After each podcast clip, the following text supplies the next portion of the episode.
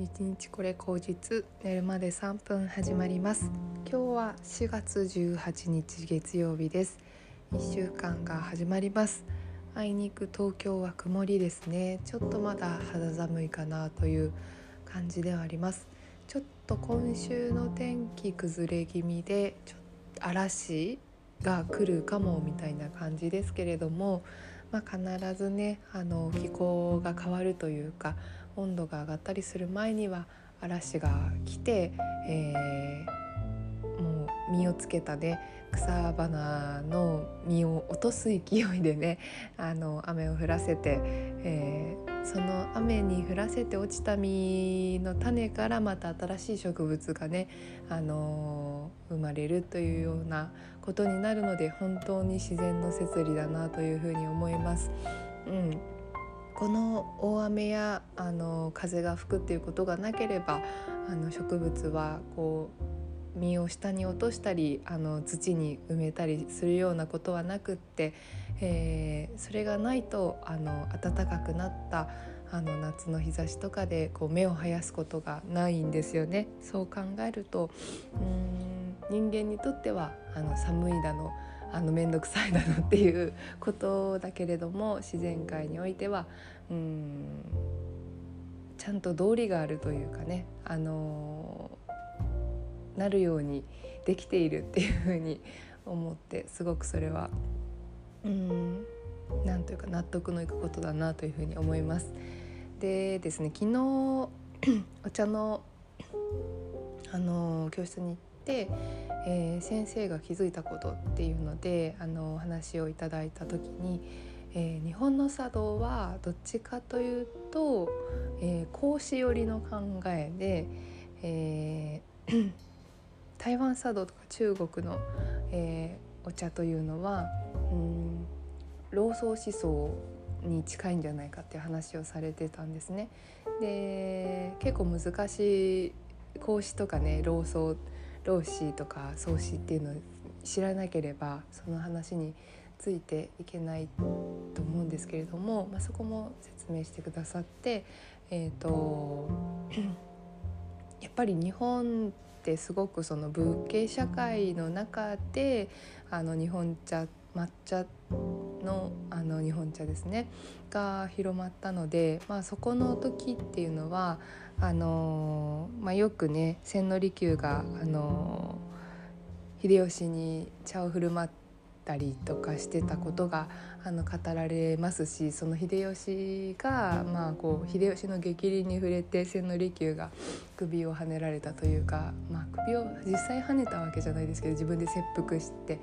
えー、死ぬというふうに最後を終えたわけですけれどもうん日本の茶道っていうのはやっぱりその武家社会から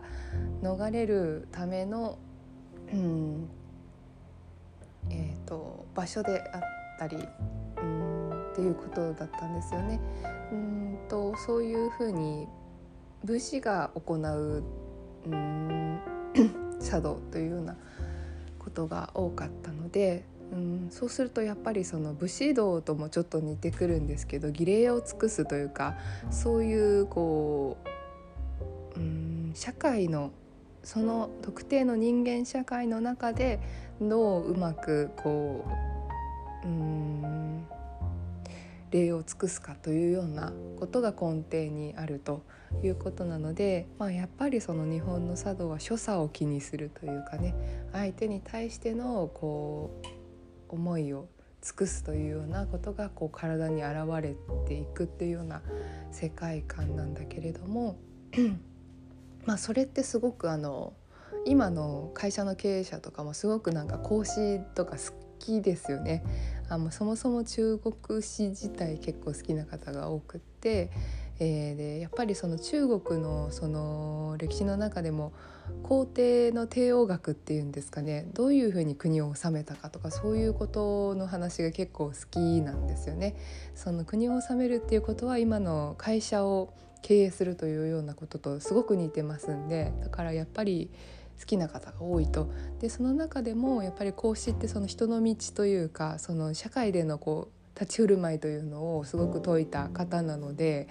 えーと、そういうものがすごく好きな方が多いっていう風になってあの広くね本当に根付いているものだと思うんですよ。映画の中でも古い映画「えー、男はつらいよ」とかの中でもねそういうあの論語の話とかをこうオマージュしたことを寅さんが語るみたいなことは出てきているし、うん、うん、そういう意味ではもう本当に何というのかなあのいっぱい孔子の思想というのはその世の中に出ていてなんならその孔子のことを知っているよと社長が話すこと自体がなんかすごく意義あるみたいなことに使われがちなんですよねだからすごくなんかこうこういうことを知っているとか人の道を解けるっていう、えー、経営者は素晴らしいみたいなそういうお飾りみたいに使われちゃっているところもあるくらいあの染みついているものだっていうことなんだと思うんですよ。うんけれどもやっぱりねこう時代の変化の中で、えー、感じるものっていうのはうんとその老荘思想の方が実際のところはやっぱりこうこの現代にはすごく合っているっていううん風になってるんじゃないかなって私はちょっとその話を聞いて家に帰ってそれをよあの読んだりあの調べたりして思ったんですよね。えーと、老荘思想というのは結構その人間社会というよりもこの世の摂理というんですかね自然界と、えー、日本あ人間や動物っていうもののこう関係性というんですか成り立ちみたいなことを主に説いているものでうん例えばえーと、有用無用っていう話がありますけども、えーと、有用のものばかりを見ていると,、えーとまあ、逆転現象が起きるっていうんですかね。うんとうんあれもこれも無用のものだって切り捨てていると例えばこの地面に立っている地面をあの無用と決めつけていたら、えーとその地面を掘って何もないところに人は浮いていられますかみたいな話になるっていうことで、あの無用でいいんだと無用もあの有用も両方ある世界に私たちは生きているんだっていううんことなんですね。道というのは無用と有用の中にあるみたいな話をすごくしていて私はすごく面白いなっていうふうに思って現代社会ってそういうものじゃないですか。本当に例えば昔だったらゲームをして何になるとか、うんとうん、ゲームばっかりしてるとなんかこう無駄なね、人生になっちゃうよみたいなことを親に言われるわけですけれどもそんなことはないですよね今はね。本当にあのみんなが好きなことをすればいいしっていう風な社会になってきているのでなんとなくその老荘思想っていうことの方が結構割と現代に向いているのかなって私は思ったんですよね。でやっぱり中国台湾の茶道っていうのはあの、まあ、歴史を見てもやっぱりその統治されていた時代っていうのは台湾あるので、えーとうん、日本の茶道ほど歴史が長くないということなんですよね。そうするとそのモデルケースを探そうとして日本の茶道の真似事を台湾茶道でするようになっているのだそうです。そうするとやっぱりそのセットから始める、うんと、掛け軸をかけたりお花を生けたりあのそういうものを集めることから始めてしまうんだけれども何かそれはあのしっくりこないというようなことで。うん。うん。というのはなぜかというとその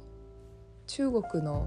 中国とか台湾の茶道っていうのはもうものすごい種類のお茶の葉があってそれをその気温と温度と,、えーと例えばその急須ですね。あの茶粉茶粉って言われるものの土の加減とか全てを合わせてその中で、えー、あのまあ何というのかな調合するに近いっていうんですかね空気をその場の空気とかそれを合わせてこうやっていくっていうことなので、まあ、日本の茶道は抹茶道だから、まあ、抹茶を何2杯入れてお湯入れて立てればいいっていう世界ではちょっと違うっていうことなんですよね。そうするとやっぱりその気の流れを読むようになるのが多分その台湾茶道の世界かなというふうに思っていてその場の空気その日の気温、え